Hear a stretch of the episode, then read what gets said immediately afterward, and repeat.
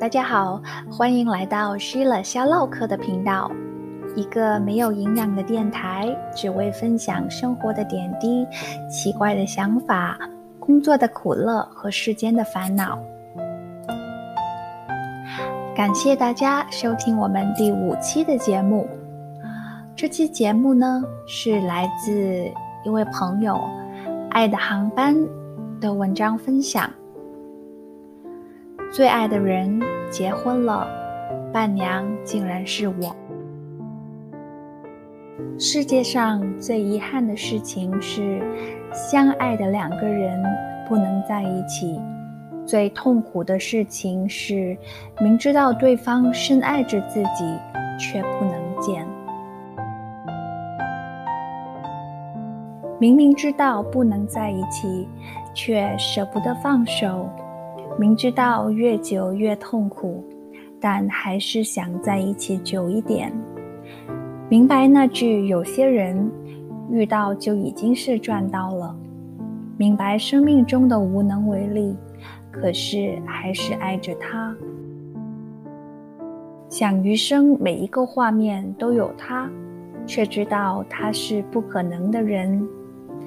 每一次见面，不知道是不是最后一次见面；每拥抱一次，就少一次。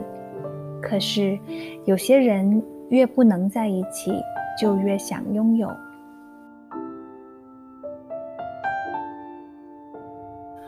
十一年了，我爱一个男子，刻骨铭心。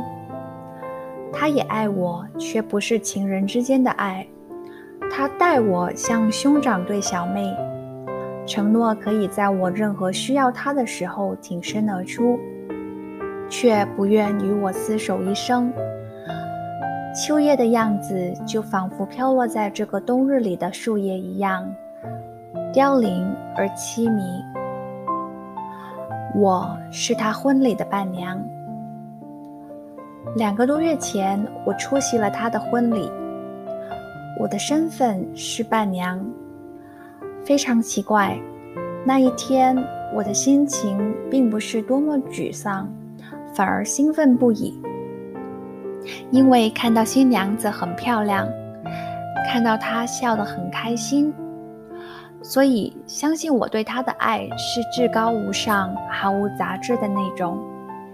如果我爱的人能幸福，我就心满意足。婚礼那天，我帮他们挡了不少酒。我不想让那些频频劝酒的人破坏他们的月圆花烛之夜。我代替他们一桌桌的敬酒。我最要好的朋友也在婚宴席上。我把酒杯迎向他时，他的眼睛有点红。我知道他在为我难过，知道他想参加的并不是他的婚礼。而是我和他的婚礼上出了一点小插曲，都怪我。我上台给新娘送花的时候，一不小心踩到了她的裙摆，她脚一移，一块白纱撕裂了一大块，我的脸通红。她对我怒目而视，难道她认为我是故意的？我至于这样吗？我心里委屈不已。感谢爽朗可爱的新娘，她连忙安慰我说：“没事。”用手将那段纱一挽，一直提到腰间，居然扎出个飘飘欲飞的蝴蝶结来。她的眼里满是赞赏，抱住她用力一吻。站在台上的我手足无措，像个做错事的孩子一样。在那片震耳欲聋的掌声中，我仿佛听见自己的心。在一小块一小块裂开的声音，清晰不已。我终于没能忍受婚礼落幕的时候，我流着泪掩目而逃。我哪有书上、电影里描述的那么伟大？我看着自己所爱的人娶了别人，我哪里能为他的幸福心满意足？他的心满意足，其实是我真实的痛苦。我永远是他的倾听者。十八岁那年，走进大学校门的第一天，我认识了 Tony。他是作为高年级的代表来迎接我们这群新生的。我从小娇生惯养，独立能力极差。父母为了锻炼我的自理能力，在溺爱了我十八年之后，决定让我在大学里好好锻炼一下。他们做的第一步就是不送我到学校，不帮我办任何手续，什么都让我独立完成。我当然做不到，所以看到高高大大、一脸沉静的 Tommy 时，我理所当然的像株菟丝草一样依附上他这棵松树。Tommy 几乎帮我做完了所有该做的事情，帮我铺床、挂帐子。我看着他用大拇指将图钉一粒粒按进床框时，忍不住笑了。我问他：“你是吃什么长大的？”他一脸严肃地回答：“菠菜。”他也知道大力水手是吃菠菜长大的。我对他的好感又增加一分。他忙得不亦乐乎，我却在一旁手足无措。他问我。你是不是该自己去打两瓶开水呢？他为我指明开水房的方向后，我只拿了一个开水瓶出门，拿两瓶多重啊，还不如走两趟。结果我空手而回，我的开水瓶在水房里摔成了碎片。Tommy 听我描述完整个过程后开始微笑。我说我还是做对了一件事情，幸亏只拿了一个开水瓶出去。他哈哈大笑。从此，在大学的四年里，用他的话说，我是在一直缠着他。Tommy 父母双亡，他由叔叔婶婶抚养长大。他叔叔是个的士司机，婶婶承包了一家幼儿园的食堂，原本抚养家里两个孩子是绰绰有余的，可是加上他之后，就有些吃力了。Tommy 生长的速度太快了，初中的时候就长到一百七十五厘米，所以比他大三岁的堂哥还得捡他的衣服。Tommy 一身傲骨，虽然叔叔婶婶待他不错，他却总有寄人篱下的压抑，所以他一直非常自觉，学习成绩永远保持优秀，家里的事总是抢着做。高中那年，他找到份夜间工作，拿着高压水龙头和清洗剂为人洗车，凌晨出动，天亮时收工，收入居然颇丰。因为有这个便利条件，他把叔叔的车打理得光可见人，也会把劳动所得的一大部分交到婶婶手里，说：“您自己去买些衣服吧，我又不会挑。”所以叔叔一家是极疼他的。不想离开 Tommy。我大二那年，Tommy 大四，在他快离校的那段日子里，他第一次带我到他叔叔家。他叔叔婶婶都不在家，我只见到他的堂哥李想，非常瘦，眉宇间有股阴郁之气，四下打量我的眼神让我极不舒服。李想跟我打了招呼之后就出去了。我到处看看，发现他们家的环境比我想象中还要差，墙上到处是黑油油的，好像是被油熏的。墙上刷的绿油漆已经斑驳，一块块向下剥落。厅里的灯还是大大的灯泡，开了灯，屋子里也是暗暗的。卫生间的水龙头故意没关紧，水滴答滴答。的流到一个塑料桶里，墙角有个古老的木盆。想到 Tommy 以前也是用这个黑漆漆的大木盆洗澡，我的心就一阵阵的疼。汤米的房间实际上是一个封住的阳台，很小，但起码是个独立的空间。我用手抚着他的床单，就像轻抚他的脸一样，感觉温暖而干燥的。理想突然回来了，手里拎了一大串葡萄，他也在床沿下坐了下来，不停地让我吃葡萄。我们就这样三个人坐在床沿上汤米坐中间，理想隔着他不停地跟我说话。我不记得他说了些什么，也没兴趣听。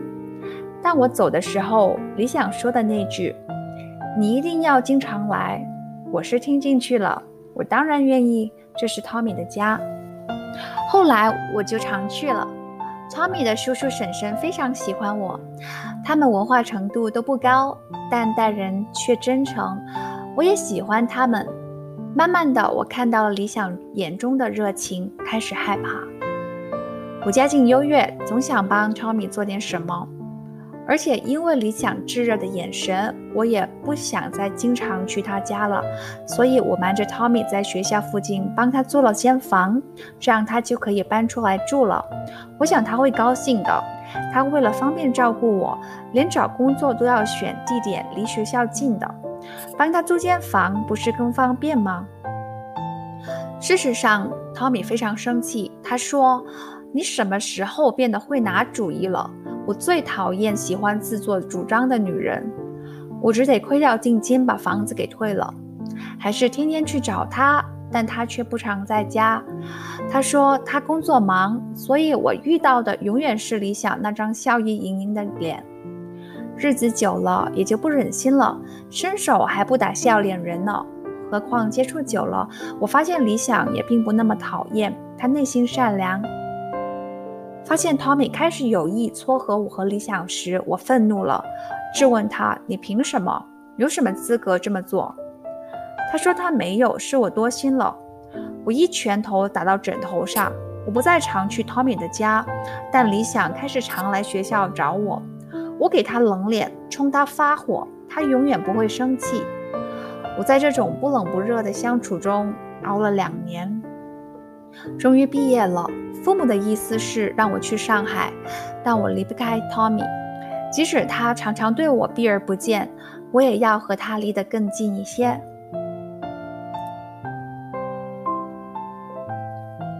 他选择欠我一生。工作后，Tommy 和我的关系亲近了些，我会找他谈谈工作上的事，他总会冷静地帮我分析。我经常头痛感冒。他就经常会送药和零食到我单位，我想这样就够了，何必管他肯不肯给我承诺呢？Tommy 也经常到我家里来，父母经常暗地的问了我：“你们到底是不是在谈恋爱？”我总是大声说：“不是，不是”，心里却是酸酸的。那你是不是该找个男朋友了？父母马上会接着问，我永远保持沉默。这些年来，理想从未放弃过对我的追求。他知道一个高中文凭配不上我，就去自修了本科。拿到本科学历之后，又准备考研。我明白他的苦心，但我内心深处最柔软的地方，永远是留给 Tommy 的。我想，理想心如明镜。不管 Tommy 承不承认，我已经把他当做我最亲密的爱人。除他之外，就算被其他男人不小心碰到我的肌肤，我都会觉得脏。Tommy 工作之后，人就变得圆滑不少。我经常看到他神态自若地周旋在一大群人之间，声音洪亮，样子豪爽。我感觉那不是真正的他，只有我们两人独处的时候，他才会卸下所有的面具，对我说出他心里的话。他说他很累，但他一定要快点做出成绩来，让叔叔婶婶放心，甚至为他骄傲。我知道他想多挣钱，为他们买一套明亮宽敞的房子，让他们下半辈子无忧无虑的生活。Tommy 说过，他不是个喜欢欠债的人，而如果他做不到让他们生活过得好，就感觉自己是个欠债不还的无赖，我心痛，我多么愿意为他还清这笔债啊！但我不能这么做，他是一个那么骄傲的人。Tommy 后来有几次恋爱，但都不长久，而我对这些恋情几乎是视而不见的。我固执地陪在他身边，我想他是懂我的心意的。我们在一起那么久了。他应该知道我愿意等他，哪怕是一辈子。在他告诉我准备和认识三个月的新女友结婚时，我泪流满面。我问他：“你为什么这么对我？”他也哭了。他说：“相爱并不代表就要结婚。”结婚的前提也并不见得是相爱。我会一辈子好好爱你的，但我不能跟你结婚。理想爱你，我不能跟他抢。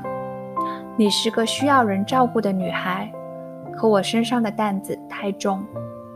这是 Tommy 第一次这么直接、这么彻底地向我示爱，同时却向我宣判了死刑。他不会和我结婚。